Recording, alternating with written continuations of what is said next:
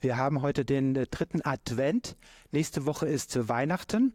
Und ähm, heute schauen wir uns die Geschichte von Josef an. Und das Thema heißt Zweifel an Weihnachten. Man würde die Geschichte verfilmen, würde man ihn wahrscheinlich für die beste Nebenrolle vorschlagen. Aber äh, wir schauen uns mal die Geschichte im Neuen Testament an, die Weihnachtsgeschichte, und ihr werdet feststellen, dass Josef da die absolute Hauptrolle spielt. Und zwar äh, lesen wir da in Matthäus 1 ab Vers 18.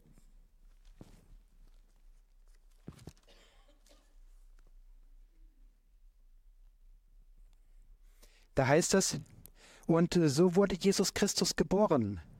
Maria, seine Mutter, war mit Josef verlobt.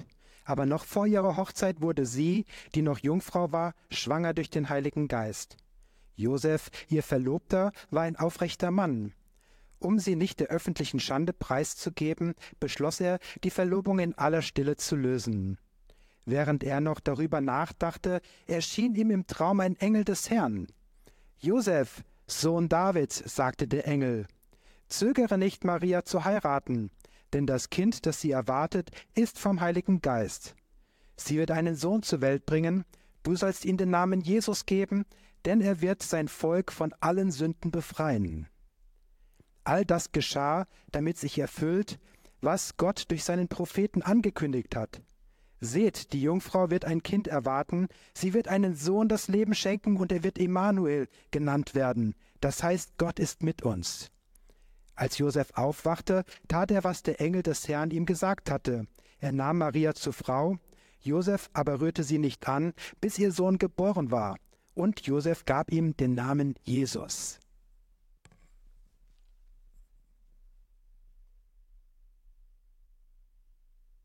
Josef war in einer absolut schwierigen Lage gewesen. Das ist euch sicherlich aufgefallen. Er war mit der Maria verlobt und auf einmal stellt er fest, dass die schwanger ist. Und jetzt fängt er an, logisch zu denken, was für Erklärungen gibt es, dass meine Verlobte schwanger ist und ich habe nicht mit ihr geschlafen. Möglichkeit Nummer eins, sie hat mit einem anderen Mann geschlafen. Möglichkeit Nummer zwei, sie hat mit einem anderen Mann geschlafen. Möglichkeit Nummer drei, ihr ahnt es schon, sie hat mit einem anderen Mann geschlafen. Es ist absolut klar und logisch, äh, was geschehen mag, was geschehen war. Und dann liegt er im Bett und schläft und hat plötzlich einen Traum und in diesem Traum erscheint ihm eine Figur, die sich irgendwie als Engel zu er erkennen gibt und sagt, dieses Kind ist von Gott. Dieses Kind ist vom Heiligen Geist gezeugt worden. Ich weiß nicht, wie viele Träume du schon hattest, die von Gott sind. Wie hoch ist die Wahrscheinlichkeit, dass ein Traum von Gott kommt? Also ich habe in meinem Leben tatsächlich schon einige Träume gehabt, von denen ich sage, ähm, die waren wahrscheinlich von Gott. Vielleicht habe ich auch ein paar verpasst, die von ihm waren, aber insgesamt, wenn ich das statistisch ausrechnen müsste, würde ich sagen, weniger als 0,01 Prozent meiner Träume haben irgendwas mit Gott zu tun gehabt. Und jetzt hat man plötzlich eine Tatsache, die sagt, 100 Prozent sprechen dafür, dass es genau so ist. Und dann kommt so ein Traum daher und behauptet das Gegenteil. Wenn man sich mit äh, Wahrscheinlichkeitsrechnung auskennt, weiß man, man muss es ja miteinander multiplizieren, dann wird es noch weniger.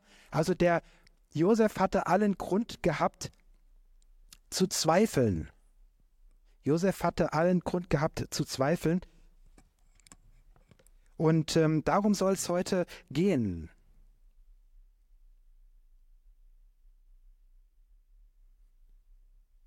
Okay, jetzt schalten wir hier mal das Ding ein. Es soll um das Thema Zweifeln gehen und ich weiß nicht, ob du ähm, dir darüber schon mal Gedanken gemacht hast, was die Zweifel sind, ähm, die du hast und die dich bewegen.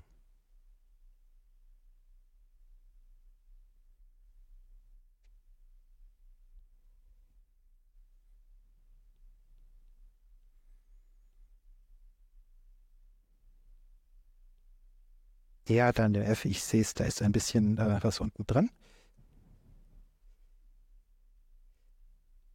Und ähm, das Besondere ist, als Christen sagen wir oft, ich darf überhaupt nicht zweifeln. Ich darf überhaupt nicht zweifeln. Jetzt mache ich das weg, okay. Ähm, ich darf überhaupt nicht zweifeln.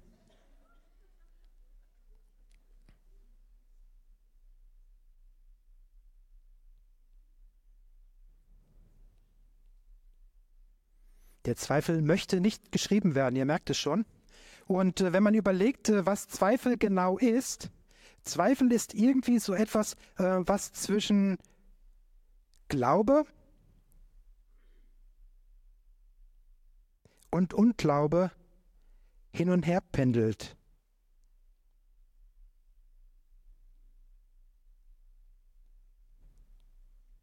Ich glaube, dass der Josef ja gerne geglaubt hätte, dass das Kind irgendwie auf einem guten Weg gekommen ist. Aber irgendwie war so eine Stimme in ihm, ähm, die sagte, das kann überhaupt nicht sein. Und so pendelt man zwischen Glaube und Unglaube hin und her. Jemand sagte einmal, Glauben ist die unlogische Überzeugung vom Vorhandensein des Unwahrscheinlichen. Also gerade Atheisten, wenn die uns Christen sehen, dann sagen die, auf was ihr alles glaubt. Der Otti Fischer, wer den kennt, hat mal in der Rolle vom äh, Pfarrer Braun gesagt, da ging es um irgend so ein kurioses Wunder, da sagte er, ich bin Katholik, wir glauben alles. Das war natürlich so ein bisschen äh, eine Anspielung, aber wir sind als Christen äh, so manchmal in der Rolle, wo wir sagen, ähm, Hast du Zweifel an Gottes Wort? Hast du Zweifel an der Bibel? Ähm, was bewegt dich da? Woran zweifelst du? Vielleicht geht es dir so, ähm, dass du an etwas in der Weihnachtsgeschichte zweifelst. Es gibt viele Theologen, ich habe Pastorenkollegen, die sagen, es ist völlig klar, dass Jesus nicht von einer Jungfrau geboren wurde. Und das sind nicht zwei Prozent, das sind viele, viele Theologen in Deutschland, die sagen, Jesus wurde von einem Mann gezeugt und nicht vom Heiligen Geist. Was sind deine Zweifel, die du hast? Vielleicht ähm, gehen Sie eher auf andere Geschichten, vielleicht auf die Schöpfung der Welt oder auf ähm, ähm, diese Geschichte oder jene Geschichte, wo du einfach merkst, ähm, ich habe da so meine Probleme, ich habe da so meine intellektuellen Zweifel. Es gibt eine Form des Zweifels, das ist, eine Zweif das ist ein Zweifel des Verstandes.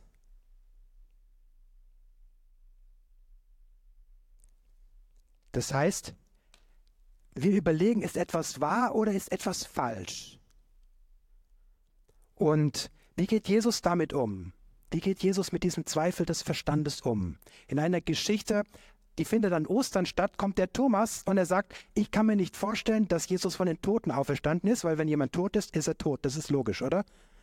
Und plötzlich steht Jesus vor ihm und er zeigt ihm seine Wundmale und ähm, zeigt ihm, dass er lebendig ist. Und er sagt zu ihm, lege deine Finger auf diese Stelle hier und sieh dir meine Hände an. Lege deine Hand in die Wunde an meiner Seite. Sei nicht mehr ungläubig, sondern glaube. Mein Herr und mein Gott, rief Thomas aus.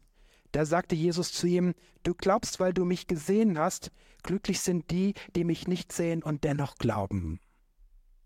Also der Thomas hatte einen intellektuellen Zweifel und Jesus begegnet ihm und er verurteilt ihn nicht, aber er sagt, es wäre schon besser, wenn du glauben würdest, ohne zu sehen. Das bedeutet, Jesus sagt, intellektuelle Zweifel, es ist okay, wenn sie da sind, aber es ist wichtig, dass sie verarbeitet werden. Und ähm, das, was man bei dem Thomas sieht, ist, dass er sagt, mein Gott und mein Herr. Er schaltet plötzlich um und erkennt, dass Jesus der König ist. Und das ist eine, das ist eine ganz interessante und eine ganz wichtige Erkenntnis. Jesus ist der König. Wie können wir mit intellektuellen Zweifeln umgehen? Wir können in die Waagschale werfen, aber wenn es der König gesagt hat, dann kann ich mich entscheiden, wem ich glaube. Josef konnte sich entscheiden, wem glaube ich. Und ich glaube, er hat schon erkannt, das war ein Engel, der da zu ihm gesprochen hat und sagt, jetzt muss ich mich entscheiden zwischen all der Logik, die ich empfinde, und zwischen dem, was der Herr gesagt hat. Mir ging es so als Jugendlicher, da war ich so in der Oberstufe, 10., 13. oder 11., 13. Klasse, so die Richtung. Und ich habe damals Leistungssport gemacht. Also Thema Leichtathletikprüfung, das wäre damals vielleicht nicht so schwer gewesen. Ich wäre eher beim Turnen oder sowas gescheitert. Ähm, auf jeden Fall habe ich gemerkt, beim, beim Leichtathletik habe ich Anfechtungen erlebt, nämlich Motivationsprobleme. Und da habe ich gedacht, wenn ich als Christ meine Motivationsprobleme Anfechtungen nenne und sage, die kommen vom Teufel und beim Sport habe ich auch Motivationsprobleme und die kommen dann woanders her. Was soll das denn sein? Und auf einmal fing ich an, an Gott zu zweifeln. So richtig. Und ich erinnere mich noch, dass ich ähm, bei uns in den Keller runtergegangen bin bei, bei meinen Eltern und auf einmal hatte ich einen Gedanken im Kopf. Heute würde ich sagen, der Geist Gottes hat zu mir geredet, nämlich dein Verstand ist ein hervorragender Helfer, aber es ist ein schlechter Herr. Dein Verstand ist ein hervorragender Helfer, aber es ist ein schlechter Herr. Du wirst deinen Verstand für ganz viele gute Sachen gebrauchen und einsetzen, aber mach deinen Verstand nicht zum Maß aller Dinge, sondern lass Jesus das Maß aller Dinge sein. Und das war für mich tatsächlich eine Befreiung. Das hat mich frei gemacht und meine Zweifel sind wieder abgeflossen. Warum? Ähm, weil ich die Herrschaft Gottes in meinem Leben anerkannt habe. Also es kann sein, dass du ein Themenfeld hast, wo du, wo du Zweifel kennenlernst und das ist ganz normal, dass sie kommen. Es ist nur die Frage, wie du damit umgehst. Es kommt zum Beispiel vor, dass Leute auch in der Schule ähm, anfangen, an der Schöpfung zu zweifeln und sagen, Evolution ist doch Viele Wissenschaftler behaupten, dass die Evolution wahr ist und dass am Anfang alles mit dem Urknall angefangen hat und auf gar keinen Fall äh, mit Gott. Ich möchte euch was sagen, dass am Anfang gar nichts gewesen ist. Das ist nicht nur unwahrscheinlich, das ist sogar unmöglich. Also diese Evolutionstheorie fängt mit etwas Unmöglichem an. Und Richard Dawkins, einer der führenden Atheisten, hat das mal so formuliert, wie die Erde entstanden ist, nämlich die Erde hat sich durch die Gravitationskraft selbst erschaffen. Und John Lennox, ein ehemaliger ähm, Oxford-Professor, sagte dazu nur, wie kann man sich, in Klammern mit so einem IQ, in einem Satz zweimal widersprechen? Erstens, wenn am Anfang nichts war, dann war da auch keine Gravitationskraft und eine Erde kann sich auch nicht selber erschaffen. Also nichts kann sich selbst erschaffen. Also ihr merkt, was das für eine, das ist nicht nur unwahrscheinlich, das ist absolut unmöglich. Und trotzdem glauben es so viele, weil viele Wissenschaftler sagen, jawohl, wir glauben das auch. Das bedeutet, als Christ musst du deinen Verstand nicht an der Garderobe abgeben, sondern wir dürfen unseren Verstand benutzen. Es ist ein hervorragender Helfer. Es ist nur ein schlechter Herr. Und wenn wir Gott den Herrn sein lassen, ähm, dann werden wir dabei ganz vieles erleben. Und nimm deine Zweifel, denk sie durch und bring sie aber die, zu der Herrschaft Gottes und du wirst erleben, ähm, dass er dir dabei helfen wird. Als der Josef aufwachte am nächsten Morgen, ich glaube, er war überwältigt von seinem Traum.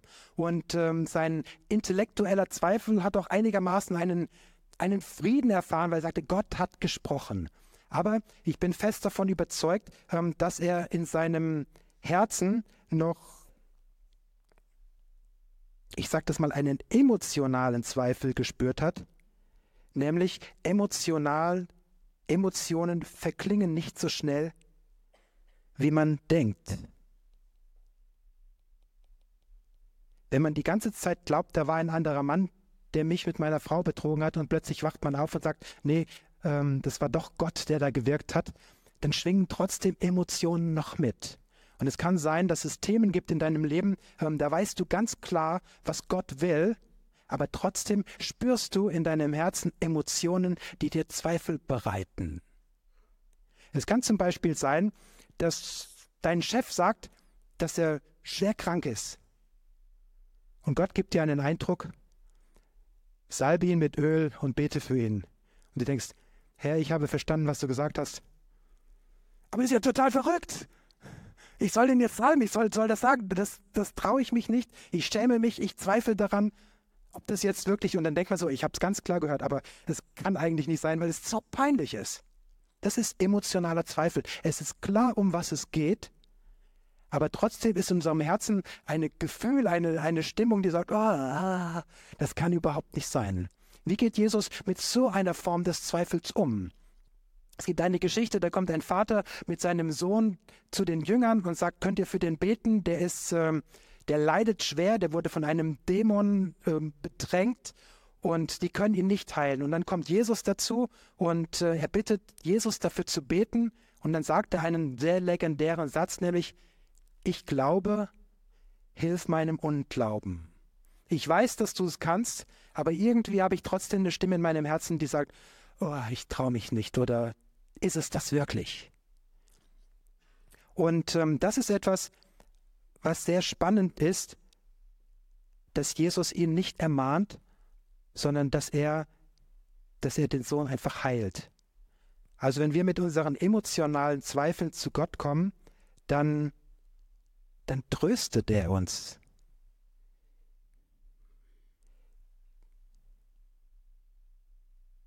dann hält er uns, das soll jetzt eine Hand sein, da hält er uns seine Hand hin mit einem Herz drauf, das ist ein Zeichen für Trost. Gott tröstet unser Herz, wenn wir zu ihm kommen mit unseren emotionalen Zweifeln.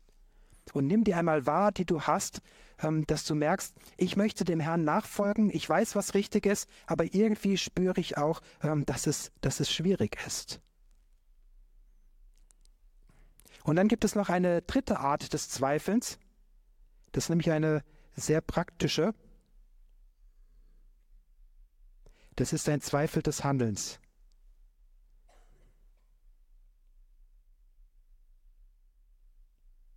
Der Josef, da heißt es, als er aufwachte, tat er, was der Engel des Herrn ihm gesagt hatte. Er nahm Maria zur Frau, er rührte sie nicht an, bis ihr Sohn geboren war, und Josef gab ihm den Namen Jesus. Also Josef hat exakt getan, was Gott von ihm gewollt hat. Er hätte auch sich zurückziehen können und gesagt, es ist mir doch alles zu viel, ich muss erstmal Abstand finden und so weiter. Dann hätte er Gottes Willen nicht getan. Und das ist ein Zweifel des Handelns, dass wir sagen, wir wissen eigentlich, was richtig ist, aber wir tun es trotzdem nicht. Und wie reagiert Gott darauf? Wie reagiert Jesus darauf? Im Jakobusbrief heißt es, ein Zweifler ist unbeständig auf allen seinen Wegen. Ein Zweifler braucht im Grund bei Gott nichts zu bitten und nichts zu erwarten. Warum? Weil er den Willen Gottes nicht tut. Es gibt einen Zweifel des Verstandes, wo wir so hin und her pendeln, was ist richtig und falsch. Aber irgendwann trifft man da eine Entscheidung zwischen Glaube und Unglaube. Dann kommen wir zu unseren Emotionen, wo wir spüren, wie fühlt sich das an? Kann es sein, ähm, dass sich das ein bisschen angespannt anfühlt? Dann können wir bei Gott Trost finden. Und dann geht es darum, dass wir wirklich den Schritt gehen, ähm, den Gott für uns hat. Und einige zelebrieren den Zweifel, die sagen, ja, ich bin mir noch nicht sicher, ob das so oder so ist. Das ist dann am Ende kein Zweifel mehr, denn irgendwann haben wir in unserem Herzen eine Entscheidung getroffen. In dem Moment, wo du in deinem Herzen eine Entscheidung getroffen hast, zum Beispiel gegen Gott, dann ist das Unglaube. Also vieles, was wir Zweifel nennen, ist im Grund ein verkleideter Unglaube. Das ist genauso, wie wenn jemand, äh, zum Beispiel als ich Teenager war, kam ab und zu mal irgendein Mädel, sagt, Matthias, könntest du dir vorstellen, dass wir unsere Zeit, unser Leben miteinander verbringen? Und meistens gab es ja auch positive Gründe dafür. Und dann sagt man, oh, ich muss darüber nachdenken. Und dann denkt man drüber nach und irgendwann merkt man, nee. Aber man traut sich noch nicht auszusprechen. Ja, man hat schon eine Ablehnung, aber man traute sich noch nicht auszusprechen. Und manch einer sagt, ich bin Christ, aber ich glaube nicht mehr, dass Jesus von einer Jungfrau gezeugt wurde. Ich glaube nicht mehr, äh, dass er für meine Sünden am Kreuz gestorben ist. Ich glaube dies und das nicht mehr. Und das ist alles Zweifel. Das ist nicht alles Zweifel, das ist alles Unglaube. Also wir verstecken manchmal unseren Unglaube hinter Zweifeln. Zweifeln ist das Hin- und Herpendeln, aber wenn du im Grund dich von dem verabschiedet hast, was Gott für dich hat, dann wird es Unglaube. Und bei Unglaube ist es, dass wir zum Herrn gehen und sagen, ich stelle mich neu unter deine Herrschaft und ich möchte mich neu dir anbefehlen. Für mich war das eine Entscheidung zu sagen, ich möchte glauben wie ein Kind. Ich bin intelligent, ich habe studiert, ich habe einen gut funktionierenden Verstand, aber ich glaube an Gottes Wort wie ein Kind. Wenn in der Bibel steht, dass eine Geschichte historisch wahr ist, glaube ich, dass sie historisch wahr ist. Ob das die Schöpfung ist, ob das die Arche Noah ist oder ob das die Geschichte von Jona und dem Wal ist. Wenn in der Bibel steht, das ist eine Fabel oder so, wie zum Beispiel beim barmherzigen Samariter, dann sage ich, dann ist das einfach nur eine Geschichte. Ihr werdet auch Jugendliche im Rallyeunterricht äh, viele Lehrer hören, die sagen, das ist alles historisch nicht wahr. Macht es euch zu einem Spiel, an der Bibel zu zweifeln. Und wenn ihr anfangt, ein Spiel zu spielen, an der Bibel zu zweifeln, werdet ihr im Unglauben enden. Und dann werdet ihr nicht nur unter der Herrschaft Gottes stehen, ähm, sondern ihr werdet unter der eigenen Herrschaft stehen. Und ähm, das führt uns ganz weit weg von Gott. Insofern ist es ein wichtiger Punkt, dass wir ähm, entdecken, dass wir unter der Herrschaft Gottes bleiben und so im Glauben ähm, drin sind. Mir ging das mal so im, im Studium, Theologiestudium, dass ich auf einmal gemerkt habe, Gott ist weg. Also ich habe mein Beruf, auf, Beruf aufgegeben. Wir sind 500 Kilometer Richtung Berlin gezogen. Ich hatte ein Semester studiert und da gab es so viele beißende und ätzende Fragen über das Evangelium, dass ich auf einmal aufgewacht bin und habe gemerkt, Gott ist weg. Da ich, das ist jetzt richtig blöd, denn ich bin ja extra in meine Berufung gegangen, um hier Theologie zu studieren, um Pastor zu werden. Was kann man in so einer Situation machen, wenn man plötzlich merkt, das sind intellektuelle Zweifel, das sind emotionale Zweifel und die fordern einen praktisch dazu auf, jetzt auch entsprechend zu handeln. Aber ich habe äh, einen anderen Weg gefunden. Ich habe Freunde angeschrieben und habe gesagt, könnt ihr für mich beten? Ich habe gemerkt, ich spüre Gott nicht mehr, ich empfinde ihn nicht mehr. Und ich habe dann ein Praktikum gemacht in so einer afrikanischen Gemeinde. Und die hatten so einen Lobpreis, das war so Bum Bum Jesus, Jesus Bum Bum. Und auf einmal war das so, als würden Ketten abfallen. Und der Heilige Geist sagt, ich bin wieder da. Und es war so stark, äh, ich sagte so, wehe, du verschwindest noch einmal. er, war immer da, ich habe ihn, nur nicht, hab ihn nur nicht wahrgenommen. Und ich habe später ähm, die Begebenheit gelesen von Johannes der Täufer, heißt es in Matthäus 11, ähm, der damals im Gefängnis war, hörte von den Taten des Christus. Er schickte seine Jünger zu Jesus mit der Frage, bist du wirklich der, der kommen soll, oder sollen wir auf einen anderen warten? Jesus antwortete ihnen, Geht zurück zu Johannes und berichtet ihm, was ihr gesehen und gehört habt. Blinde sehen, Gelähmte gehen, Aussätzige werden gesund, Taube hören, Tote werden zum Leben erweckt und den Armen wird die gute Botschaft verkündet. Der Johannes hat einen Zweifel auf allen Ebenen, aber er bleibt an Jesus dran und er schickt seine Jünger zu Jesus und sagt, könntest du mir gerade noch mal sagen, wer du bist? Also Johannes der Täufer, der über Jesus sagte, siehe, das ist Gottes Lamm, das der Welt Sünde trägt, ist ein paar Monate später so fertig, so in Zweifel versunken, dass er gar nicht weiß, wo oben und unten ist. Aber er macht genau das Richtige. Er connectet sich mit Jesus und sagt, zeige du mir, wer du bist. Und wenn du Zweifel spürst, dann vergrab dich nicht in deinen Zweifeln, sondern rufe zu Jesus, verkündige seine Herrschaft und bleib einfach dran. Geh einfach weiter Bibel lesen, weiter beten, weiter in die Gemeinde kommen, weiter dranbleiben. Das ist das A und O.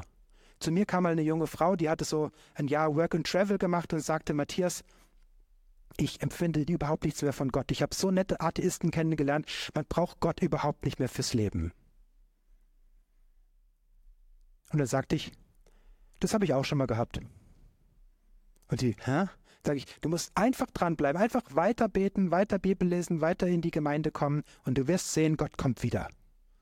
Und ein paar Wochen später kommt sie zu mir und sagt, Matthias, er ist wieder da. Und wie schön ist es, wenn wir einen gesunden Weg finden, mit Zweifel umzugehen. Wir haben in unserem Land ganz viele, auch ganz viele Christen, die sagen, feiere den Zweifel, konzentriere dich drauf, geh immer weiter weg, entferne dich immer weiter, entferne dich weiter vom Wort Gottes, entferne dich weiter vom, vom Vater und so weiter. Und wir landen im Unglauben. Und wenn du zum Herrn läufst, dann wirst du erleben, wie Gott dich segnet. Du wirst erleben, ähm, das, was Josef gemacht hat in dem Matthäusevangelium ist er die Hauptfigur in der Weihnachtsgeschichte. Ihr müsst mal gucken. Nicht das Jesuskind, nicht die Maria, nicht die Hirten, sondern Josef, der Mann, der gerungen hat und der mit Gottes Hilfe seinen Zweifel überwunden hat und hat diesen Glaubensschritt gegangen. Das ist im Matthäusevangelium Matthäus 1 eine wesentliche Botschaft von Weihnachten. Und wie cool ist das, wenn du diesen Zweifel, der in dir wohnt, auch überwindest und dann verkündigen kannst, dass Jesus der Herr ist. In deinem Leben, in deiner Familie und dort, wo du bist. Und alles, was dich daran hindert, das sind Zweifel, die in, die in, dir hin und her pendeln. Und nimm sie mit zum Gott und sag, ist das was Intellektuelles? Dann stell dich unter die Herrschaft Gottes. Ist das was Emotionales? Dann hol dir den Trost Gottes. Ist das was, ist das was Praktisches, dass du dich am Handeln daran hinderst? Dann musst du wissen, das verurteilt Gott. Also da kann man wirklich sagen, das ist, ähm, das soll jetzt ein Gerichtshammer sein? Wenn du Gottes Willen nicht folgst, das verurteilt Gott. Aber wenn du den Zweifel in deinem Herzen spürst und sagst, bitte Herr, hilf mir, und dann seinen Willen tust, dann wirst du erleben, wie er dich führt und segnet. Amen. Lass uns miteinander aufstehen und beten.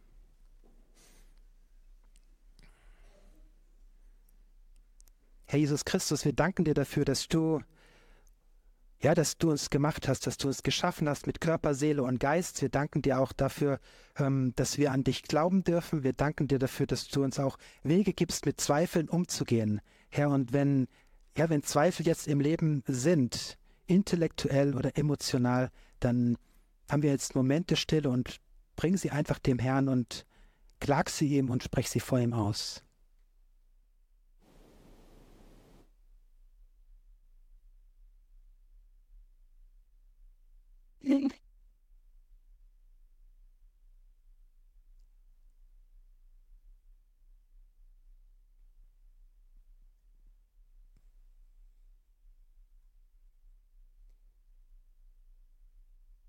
Herr, und wir danken dir, dass wir unsere intellektuellen Zweifel auch mit Geschwistern teilen können, dass wir sie auch unter deine Herrschaft stellen können. Wir danken dir dafür, dass du uns auch tröstest.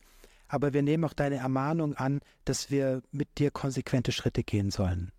Und danken dir jetzt für die Weihnachtstage. Wir danken dir für die erfüllte Zeit, die du für uns vorbereitet hast und geben sie dir hin, Herr. Amen.